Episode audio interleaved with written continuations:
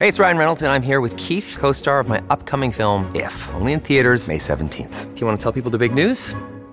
All right, I'll do it. Sign up now and you'll get unlimited for $15 a month in six months of Paramount Plus Essential Plan on us. Mintmobile.com slash switch. Upfront payment of $45 equivalent to $15 per month. Unlimited over 40 gigabytes per month. Face lower speeds. Videos at 480p. Active Mint customers by 531.24 get six months of Paramount Plus Essential Plan. Auto renews after six months. Offer ends May 31st, 2024. Separate Paramount Plus registration required. Terms and conditions apply if rated PG.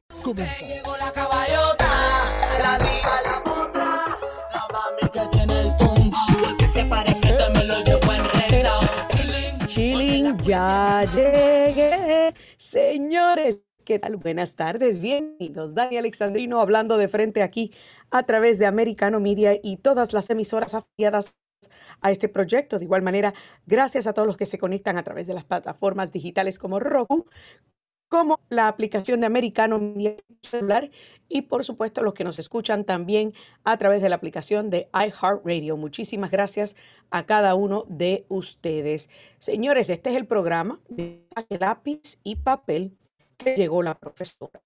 Entonces, durante esta próxima hora, aquí se afectarán muchas emociones. Aquí veremos a unos cuantos a temblar, a otros a huir o huir, como decimos en, en Puerto Rico, y a muchos causarle o matar porque están terminando de almorzar o de ramen. No importa, aquí todos están bienvenidos a a, hablar, a discutir, a dialogar. Eso sí, es que vengas con dos sacos, el de dar y el de recibir. Pero vamos a comenzar en este programa, señores. Porque mire, usted del, te- del, del Fran, éramos parió la abuela. No, eso solamente lo decimos en Puerto Rico. Éramos mucho y parió. la- eh, espérate, Dios los cría y el diablo.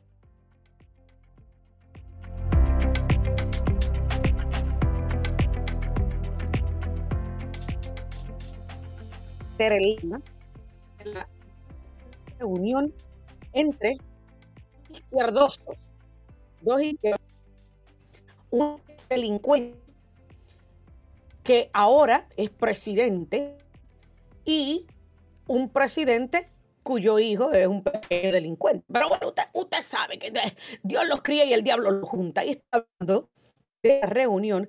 Ay, Dania, no digas eso que después vienen y dicen que tú estás catalogando a, Joe Biden como un delincuente. No, eso no fue lo que yo dije. Su hijo es un delincuente, pero bueno.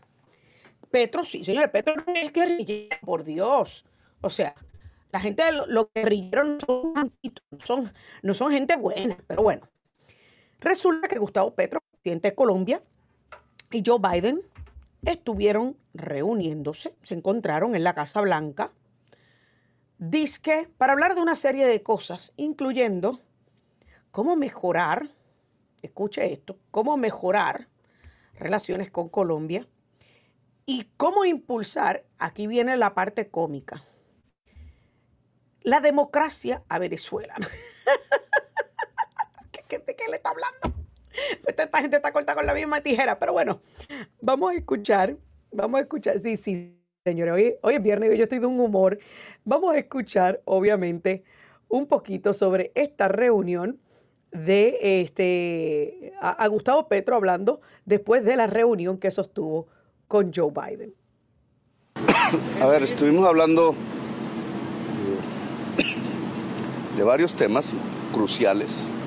El primero, indudablemente, el tema de la crisis climática y cómo abordar la construcción de una economía verde en todas las Américas.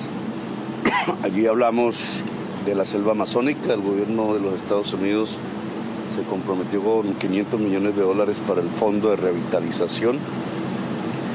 Y allí hablamos de la posibilidad de cambiar deuda por acción climática en todo el mundo a partir de los derechos especiales de giro del FMI. del cambio climático. Sí, sí, sí, sí, porque ah, los colombianos que están ahora mismo preocupados por el caos que hay, por la cantidad de inmigrantes ilegales de Venezuela que hay, están bien preocupados por el cambio climático. Porque los ciudadanos americanos aquí, en los Estados Unidos, que apenas pueden pagar la gasolina, y que ahora mismo tienen que lidiar con la inmigración ilegal, con eh, el alza en la criminalidad y la delincuencia en las grandes ciudades, eh, que tienen que lidiar obviamente con este, cómo se ha instrumentalizado y utilizado las agencias de ley y orden para perseguir a, adversarios políticos, que tenemos que, que bregar con el hecho de que hoy día somos unos 5 mil, 7 mil dólares más pobres de lo que éramos hace tres años, porque sí, para nosotros el cambio climático es lo primordial. Esto para que usted vea lo desencajado y desconectado que está esta gente de las vicisitudes reales por las que atraviesan los ciudadanos de sus respectivos países. Porque yo le garantizo a usted que si usted hace una encuesta a muchos colombianos allá en Colombia, yo me atrevo a apostar que el cambio climático no es uno de los top five issues. De igual forma que si usted le hace una... Es más, desde ahora voy a abrir las líneas telefónicas, voy a preguntar 305-482-6588 cuáles son tus cinco prioridades y si el cambio climático está entre tus cinco prioridades. Porque esto es para que usted entienda cómo de desconectados están estos izquierdosos, totalitarios impositivos de las realidades y vicisitudes que tú y yo sufrimos a diario. Como por ejemplo, ese nuevo proyecto de ley de Biden que ahora busca que si tú tienes un buen crédito y te has fajado toda la vida para tratar de tener un buen crédito, pues te van a penalizar en tu, en tu hipoteca para darle beneficio a todos aquellos que, han sido- que han sido responsables y tienen una empírica bajita. Señores, si eso no le es a ustedes el ejemplo perfecto del socialismo, entonces usted necesita un reajuste cerebral. Porque aquí en este país lo que estamos viendo ocurrir no es otra cosa que un declive social, un declive económico y un declive socioeconómico que está repercutiendo en la caída más estrepitosa y dolorosa de la mejor nación del mundo. Y nosotros, en vez de estar preocupados por el cambio climático en Colombia, o en vez de estar preocupados por las fronteras de Ucrania, o en vez de estar preocupados por qué sé yo cuántas otras estupideces que nosotros apoyamos anualmente con nuestras contribuciones, si estuviéramos enfocados en hacer y tomar decisiones que benefician a los ciudadanos americanos y que ayudan al ciudadano americano de a pie a poder posicionarse mejor, a tener mayor éxito, a echar adelante, entonces habría un sentimiento muchísimo más poderoso a favor del presidente de turno.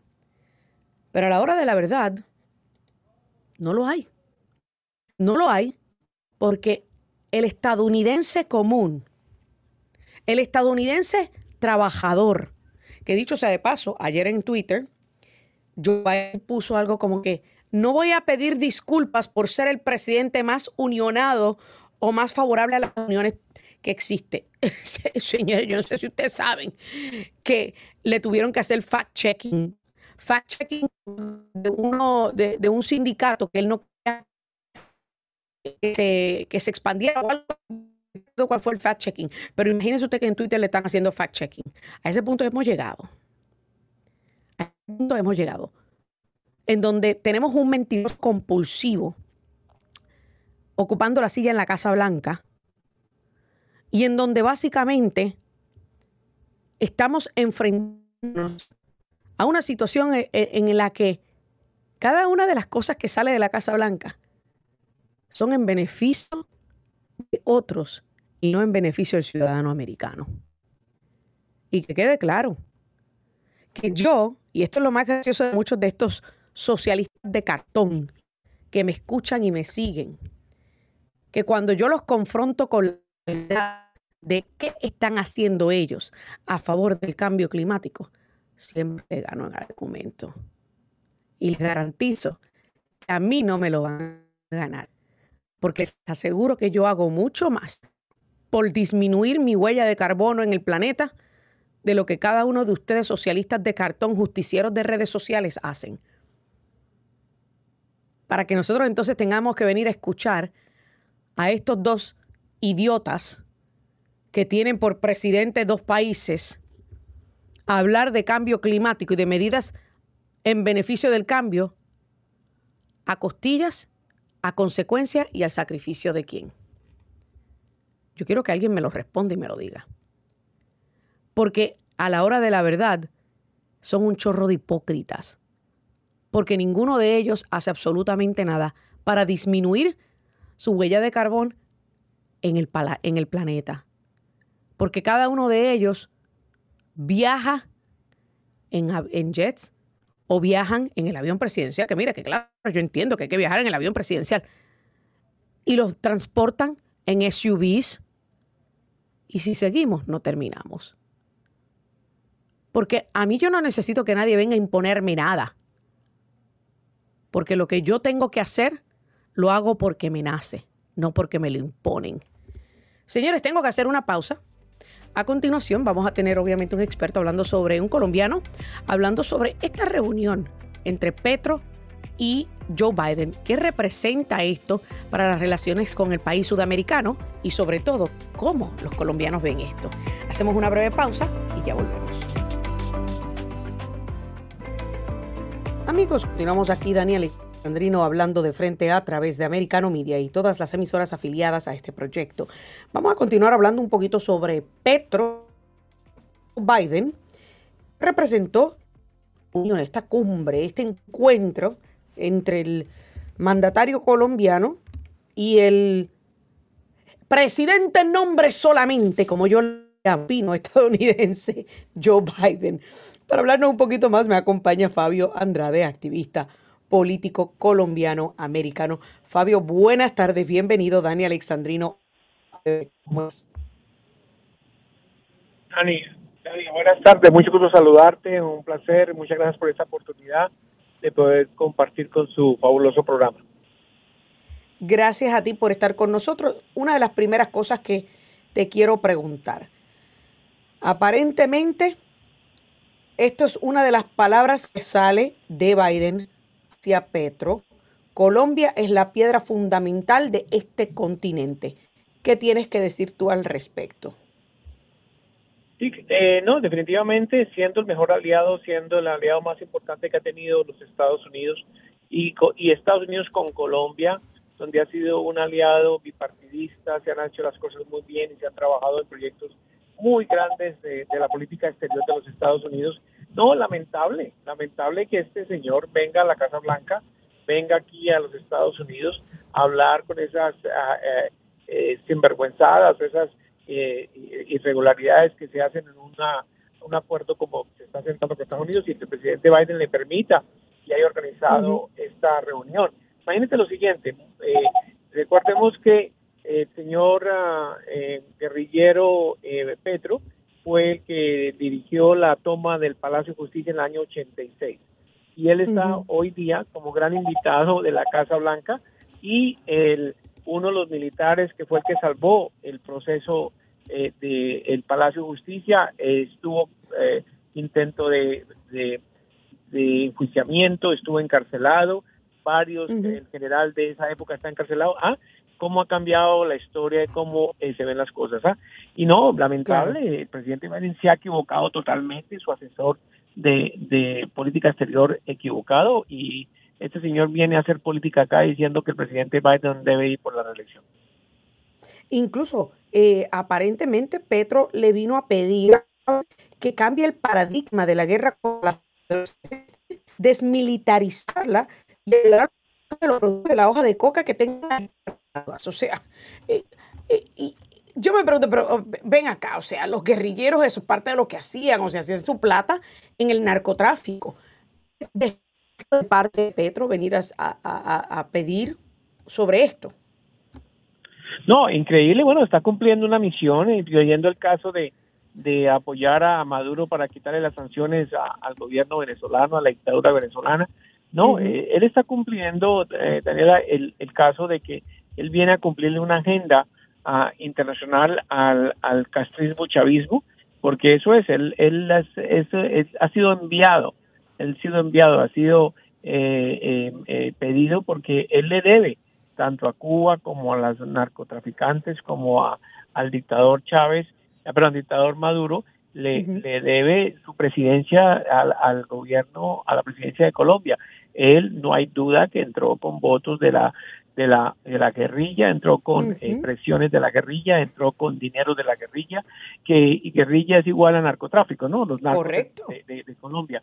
Entonces, no, esto es muy lamentable y definitivamente, por eso nos vamos a pronunciar mañana, por eso ah, en todas esas protestas que van a haber en Colombia el 22 de abril, en las calles, la gente aquí, esto nos ha motivado más aún y ya estamos fuertemente eh, preparándonos para mañana de 11 de la mañana eh, a 1 de la tarde aquí en la ciudad del Doral, en la esquina de la 87 Avenida Northwest, Northwest ah, 36 calles, donde queremos venir a decir no más Petro y, y definitivamente eh, eh, a pronunciarnos seriamente contra la problemática que el señor ah, Biden haya invitado a un terrorista, a un guerrillero. Pregu- a por y te pregunto, Fabio, y te pregunto, Fabio, porque el primer tema que ellos aparente y alegadamente discutieron y consideraron como uno de los más importantes, el cambio climático.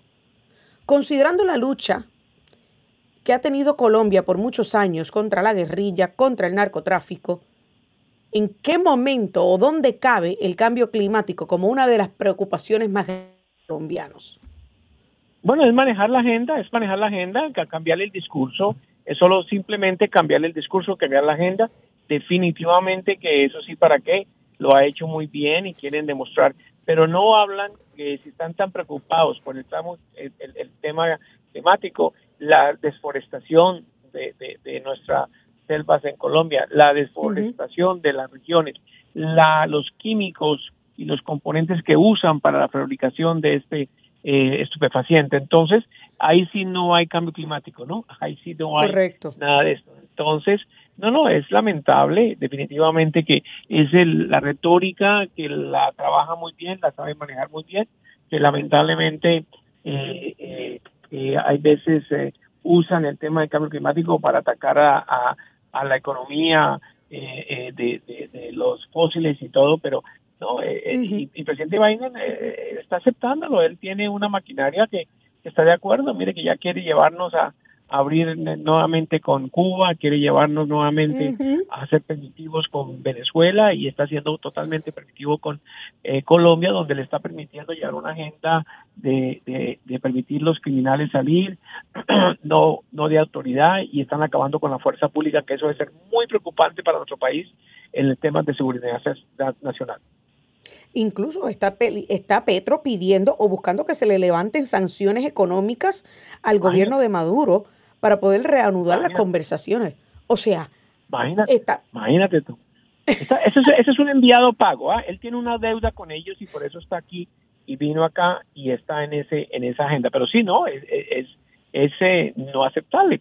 ¿Cuándo se ha visto que un, una, una delegación o una cita presidencial venga a hablar de un tercer país versus o, o, o estuvieran hablando de un tercer país y estuvieran hablando de una ah, de una eh, alianza compartida o una estrategia de, de lo importante aquí es una presión directa a no ser a no ser que el señor Juan. González es asesor mira esto es algo que, que tenemos que pensar que eh, él le abrió la puerta y dijo venga defienda a, a- a Maduro y, y le doy la cita con el presidente porque eso es lo que el señor claro. Juan González está manejando una agenda de abrir relaciones nuevamente con eh, Venezuela. Ellos ya Venezuela. fueron, ya él ya fue, mandó delegados y tiene un acercamiento con ellos. Entonces, yo creo que eso eso es lo que de pronto está sucediendo.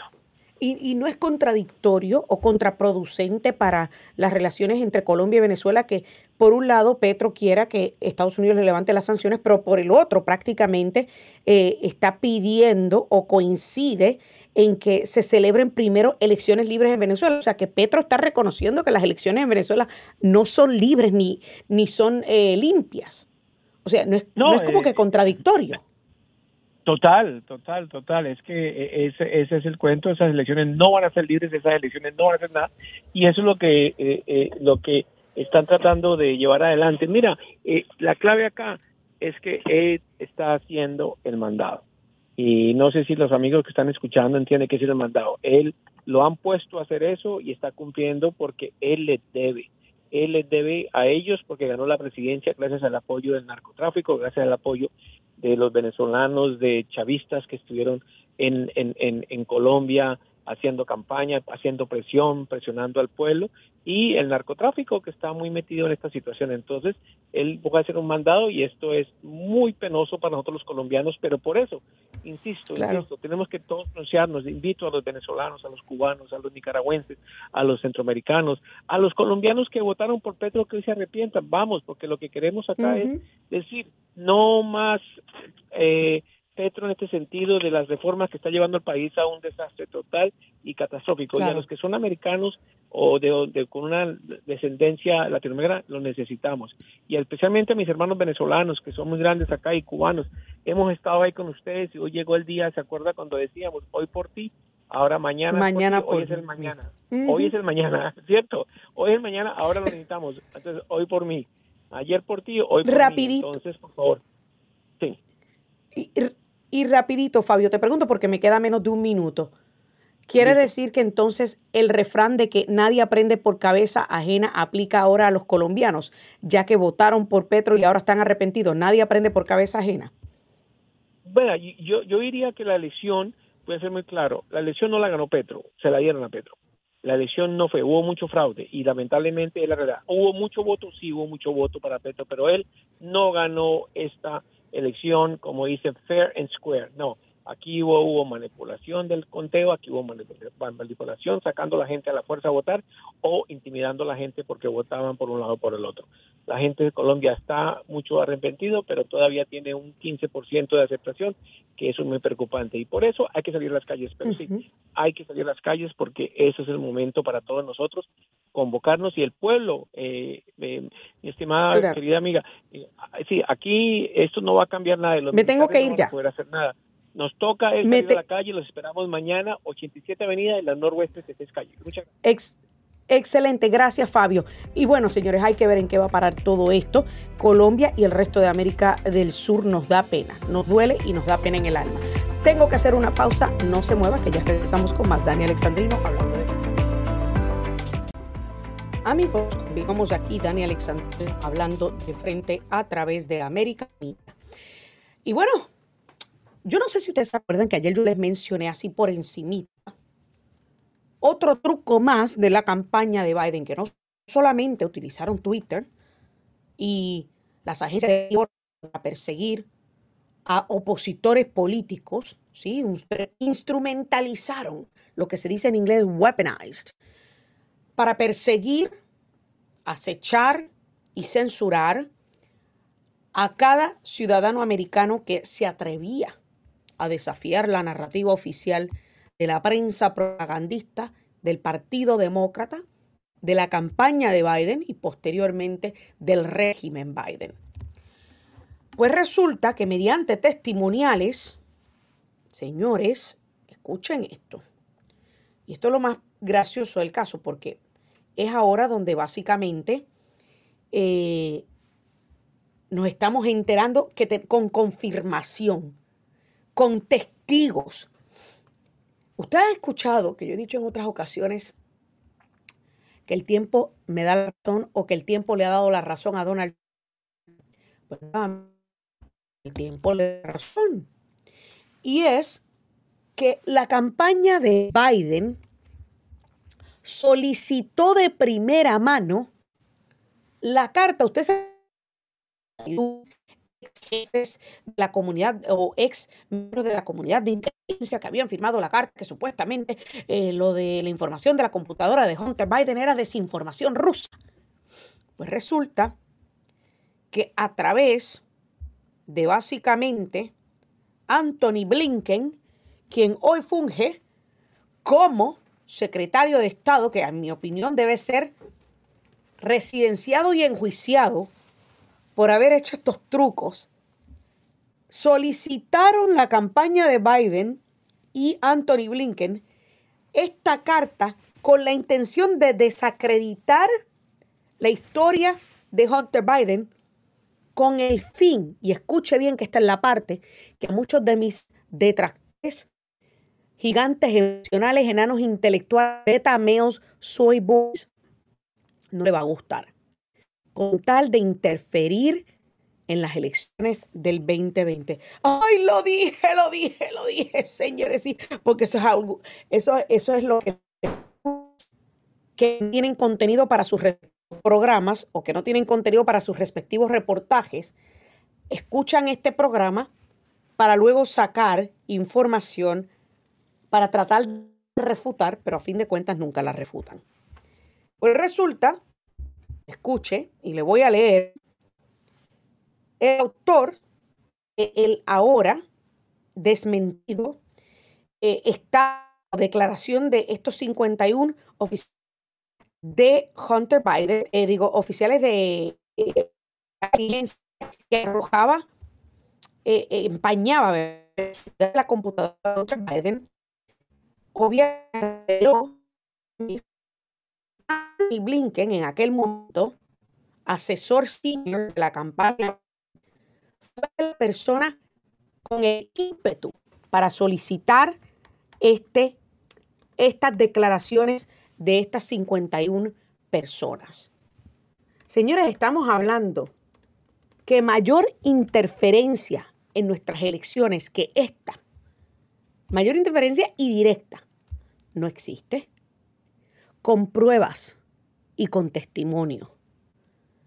El ex director, dice aquí, former CIA Acting Director Michael Morrell, testificó al Comité de lo Jurídico el 4 de abril que el ahora secretario de Estado Anthony Blinken lo llamó, escuche bien, lo llamó acerca del portátil de Biden unos días luego de que el New York Post la publicara y que básicamente le pidió a a Michael Morel, que redactara un borrador para lo que se convirtió en la carta que posteriormente firmaron estos 51 pelafustanes, mentirosos y politiqueros baratos de la comunidad. O sea, esta gente ni siquiera había visto absolutamente nada. Ellos no habían tenido acceso a la computadora, no habían tenido acceso al, al laptop, no habían tenido acceso a la información. Simplemente minions a lo que le ordenó el master. Yo quiero que usted escuche lo que dijo. Mire, me encanta Jim Jordan, congresista Jim Jordan al respecto. This has been political from the get go, clear back to the Morell situation when the story came out on October 14th, 2020, about the Biden business operation and was then Vice President Joe Biden involved. There was some concern that, that, that he was. And then quickly it turns into this political operation. That letter became the basis for keeping this information from the American people. Lo que los otros callan, Dania Alexandrino lo dice sin pelos en la lengua y con su característico estilo. Conéctate con Hablando de Frente, en vivo, de lunes a viernes desde las 2 p.m. Este, 1 Centro, 11 Pacífico, por Americano. Ahí ustedes escucharon a Jim Jordan, obviamente hablando sobre esta interferencia y descarada de la campaña de Joe Biden a lo que eran las elecciones del 2020. Yo quiero saber qué algunos de ustedes piensan. Vamos a abrir las líneas telefónicas al 305-482-6588, 305-482-6588, que dicho sea de paso, eh, Jim Jordan redactó una carta que se envió a Anthony Blinken y la carta la tengo aquí frente a mí. Se, le voy a leer, por ejemplo, eh, dice, fue redactada ayer, jueves 20 de abril, y dice, The Committee on the Judiciary and Permanent Select Committee on Intelligence are conducting oversight of federal law enforcement intelligence matters within our respective jurisdictions. We are examining the origins of the infamous public statement signed by 51 former, o sea, en, otra, en otras palabras, le están diciendo a Anthony Blinken que solicitan ciencia para poder aclarar las declaraciones de Morel. Señores, esto se está poniendo interesante. Hay que ver si a fin de cuentas Anthony Blinken acudirá al llamado de este Jordan para que pueda obviamente testificar sobre estas declaraciones de Morel. Fue Anthony Blinken directamente. La carta contiene pedacitos, este, el testimonial de Morel y la pregunta que le hice dice, oh, you, you did any intent to write the statement? Morel le responde, le responde, I did not. Okay, so his call triggered. O sea que su llamada fue la que lo motivó a usted a escribir esta carta. It did, yes. That intent in you? Yes, absolutely. O sea, en otras palabras, que esta gente no tenía la más mínima intención de escribir ninguna, ninguna carta para desacreditar el contenido de la computadora de Hunter Biden hasta que Anthony Blinken se lo pide. Y yo me pregunto, ¿a cambio de qué? Ah, ya sé. A cambio de sacar al Orange Bad del poder.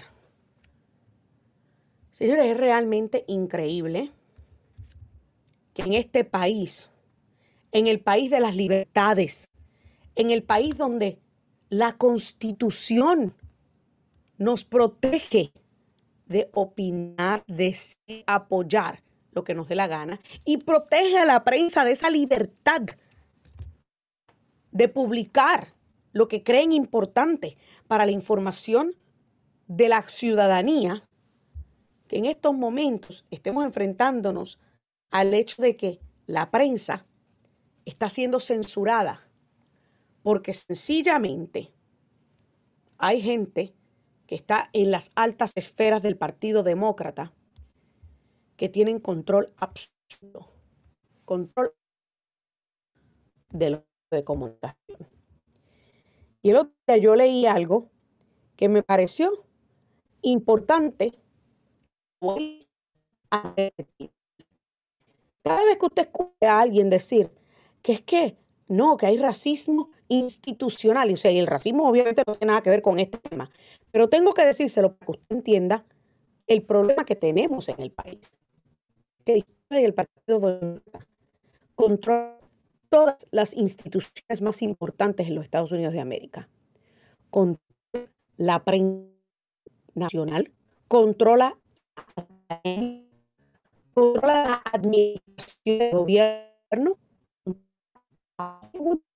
y controla las corporaciones tecnológicas.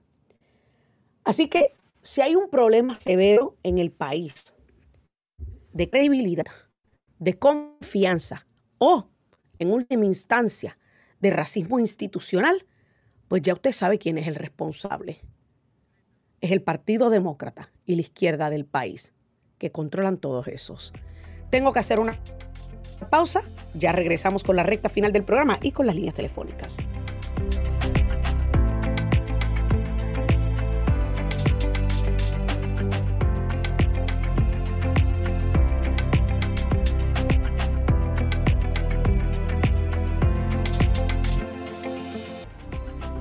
Amigos, continuamos aquí, Dani Alexandrino, dando de frente a través de Media, todas las emisoras radiales afiliadas a Americano Media. Gracias a todos los que se conectan a través de plataformas digitales. 305-482-688 es el número a llamar por si quiere comentar sobre cualquiera de los temas que hemos discutido acá. También tenemos el 786-590-1623 eh, usted puede llamar, por favor, escuchen por el auricular del teléfono, no escuchen por el radio porque hay un breve delay. Vamos a la primera llamada. Buenas tardes. Eh, Dani Alexandrino hablando de frente con de dónde me llama. Con Edward. Edward, buenas tardes. Adelante.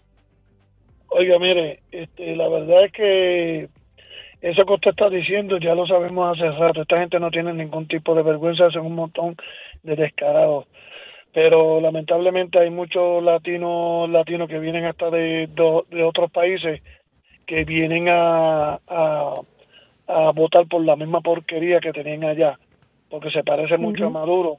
y básicamente yo me río mucho con el inconsciente, con el el, el, el que tiene el que Jimmy tiene allí de socio, que se pasa hablando con él, que habla cosas sin sentido. Me gusta porque lo que hace es que lo vacila todo, porque el tipo no tiene fundamento. Anyway, que pase buen día y cuidado con él, tenga mucho cuidado que, que todo le salga bien con su embarazo. Que pase buen día. muchas gracias, Edward. Eh, muchísimas gracias a, a, a, a ti por esas palabras eh, para mi embarazo y para eh, mi bebé y mi familia en crecimiento y para todos esos que obviamente eh, constantemente me están enviando mensajes también por inbox en mis distintas redes sociales, sumamente bendecida y agradecida de ese cariño de todos ustedes. Y en cuanto a lo de, mire, yo sé que hay muchos que no concuerdan con lo que dice José, pero pues nosotros, especialmente aquellos de nosotros que somos conservadores constitucionalistas, que creemos en la Constitución, en su presa y en su presa, creemos en la libre expresión. Y esa libre expresión, obviamente, la extendemos a aquellos con los que no concordamos. Y supongo, pues, que eh, en ese punto es donde entra José. Va con Joana. Joana, buenas tardes, bienvenida. Dani Alexandrino hablando de frente. ¿Desde dónde me estás llamando? Hola, Dani, ¿cómo estás? Buenas tardes. Te estoy llamando desde aquí en Miami, Florida. desde Miami. caos de la tarde. Eh, Dani, yo, yo pienso que lo, lo principal que, que quiero dar a exponer en este momento es que deberíamos, eh, ya sabemos claramente todo el desastre en que toda esta gente está metiendo el país, metiéndose ellos, todo, todo el arroz con mango, como decimos todos nosotros, que ellos están haciendo. Pero ante todo, lo que deberíamos tener nosotros con claridad y con un norte exacto es que entre todo lo, lo, lo que es el Partido Republicano, Ron DeSantis debe entender que tenemos ahorita, un, o sea, para todo, hay, hay aquí para todo el mundo pueda gobernar. Ron DeSantis necesita gobernar la parte interna. Trump, con su carácter y con su fuerza, debe enfrentar el mundo internacional, que es el único que tiene el nivel de respeto a nivel internacional, porque nadie sabe realmente en el borde de la crisis mundial que estamos. No es solamente una crisis económica, no es solamente una crisis social, no es solamente una crisis, es una guerra. Entonces creo que deberíamos establecer prioridades. Yo estoy de acuerdo con ustedes, deberíamos establecer eh, prioridades, pero parte del proceso democrático, eh, y yo sé que hay personas que obviamente están del lado de Ron DeSantis, hay personas que están del lado de Trump. Yo obviamente he dicho en repeticiones que esto no trata de ser anti-Trump o anti-DeSantis. Yo no veo por qué yo no pueda seguir apoyando a Ron DeSantis como gobernador y apoyar a Donald Trump para presidente nuevamente en el 2024. Esto se trata de ser anti-Biden, porque quien nos tiene al borde del colapso como nación y tiene el país al borde de un conflicto eh, mundial se llama Joe Biden. Y yo creo, y estoy de acuerdo contigo en el aspecto de que tenemos que, pues, encontrar puntos comunes, limar asperezas y enfocarnos en cuál es el verdadero problema que es Joe Biden y el Partido Demócrata. Pero parte del proceso democrático es ese, o sea, pasar por primarias, pasar por estas diferencias, eh, que cada uno en tarima, en las primarias exponga, en, los debates expongan su punto y que gane el mejor, gane el que le atraiga más al pueblo. Ahora bien, lo que yo siempre he criticado de Ron DeSantis es que nos tengan este tejemeneje, en que nos tenga que si sí, que si no, que si voy, que si no, que si pa. O sea, está prácticamente haciendo cañas sin haber declarado oficialmente una candidatura. Y eso yo lo puedo criticar porque está actuando más como un betameo que como un macho alfa. Y me disculpan, el que no le guste, pues lamentablemente decimos cosas que no le va a caer bien a todo el mundo. A mí no me interesa un hombre que anda, mire, navegando en aguas tibias, sino o se tira a lo caliente y se tira a lo profundo, o si no, que se salga. Y eso es lo que yo critico de este Ron Santi. Pero muchas gracias por su llamada. Qué bueno escuchar a las damas llamando y opinando. Tenemos otra, ya, otra dama, Jacqueline. Buenas tardes. ¿De dónde me está llamando? Buenas tardes, desde West Palm Beach. Buenas tardes, Dania. Um, le estaba llamando porque, fíjate, son es como dijo la muchacha que acaba de hablar, es un asunto que va más allá de una situación de inflación, de economía. Son muchas cosas juntas, muy, muy graves. Entonces, aquí ahora mismo nadie puede pararse en decir que yo quiero Trump, que yo quiero de Santi. Lo que hay que pensar es que hay que sacar a esa persona. Y hay que pararse delante a uno a hacer una marcha, eh, como le digo, eh, tranquila, una manera que sepamos que queremos un alto a esta situación. Yo no estoy diciendo yo voy a Trump, yo voy a Desarti. Vamos a sacar las banderas. Es una manera de manifestar lo opuesto al gobierno que está, como que todos estamos reunidos, todos estamos en desacuerdo con lo que hay. O sea, algo pasivo, porque estamos dejando que esto llegue muy lejos. Todo lo que ha empezado a pasar desde hace tanto tiempo, empezando por los indocumentados, no por ellos tan solo, sino de la manera que se está haciendo, porque yo también soy, ¿verdad? Yo soy inmigrante, eh, pero es la manera que se está haciendo. Y así un sinnúmero de cosas. No hay una organización, no hay un gobierno, no hay nada, aquí estamos solos. Aquí eso hay que cogerlo con seriedad. Nosotros los ciudadanos que pagamos tasas, que vivimos aquí, que necesitamos una seguridad nacional, que no la tenemos, la tenemos que exigir. Vámonos a la calle de una manera organizada. O sea, siquiera, mira, vamos a sacar banderas en los carros que nos identifique. Estoy en contra de lo que yo estoy viendo en este país. Excelente punto, Jacqueline. Me parece muy incluso ese último, un muy buen, excelente punto, que nos unamos como ciudadanos americanos, que nos unamos como eh, residentes de esta gran nación preocupados por el bienestar, por el presente y por el futuro de este gran país. Estoy completamente de acuerdo, tenemos que unirnos. En algún momento tiene que llegar esa conjetura, e, e, esa, esa unificación dentro de aquellos que están disgustados con el rumbo que lleva el país. Y yo estoy completamente de acuerdo tanto con Joana como contigo. Sin embargo, como yo creo en, ese proceso democrático, la diferencia entre el Partido Republicano y el Partido Demócrata es que ellos quieren imponerle a los demás su candidato. El Partido Republicano, mire, si, si tenemos que poner a Ron DeSantis y a Donald Trump en tarima a entrarse a golpe de palabra, pues que se, que se entren a golpe, pero tiene que haber el, un consenso. ¿Y cuál es ese consenso y esa convergencia? De que gane quien gane, el otro se tiene que alinear y se tiene que juntar, porque tenemos que unirnos para derrotar al gobierno y para derrotar al partido que ha creado esta debacle, que ha creado este caos, que ha creado no solamente este deterioro nacional, sino también, sino también el deterioro mundial. Porque no se trata de solamente el colapso estadounidense, se trata del colapso de la paz y habilidad mundial. Porque tras Estados Unidos esté fuerte y tenga un líder fuerte, el resto del mundo anda fuerte y anda derechito.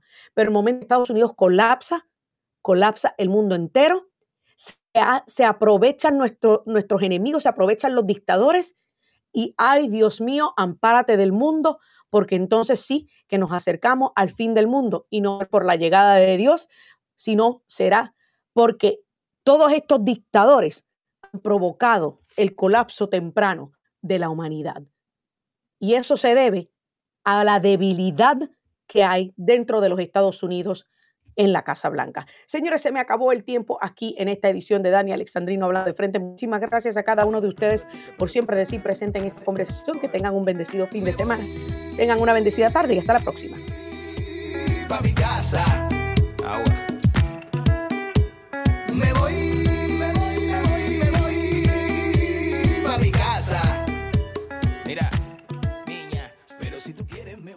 This podcast is a part of the C Suite Radio Network.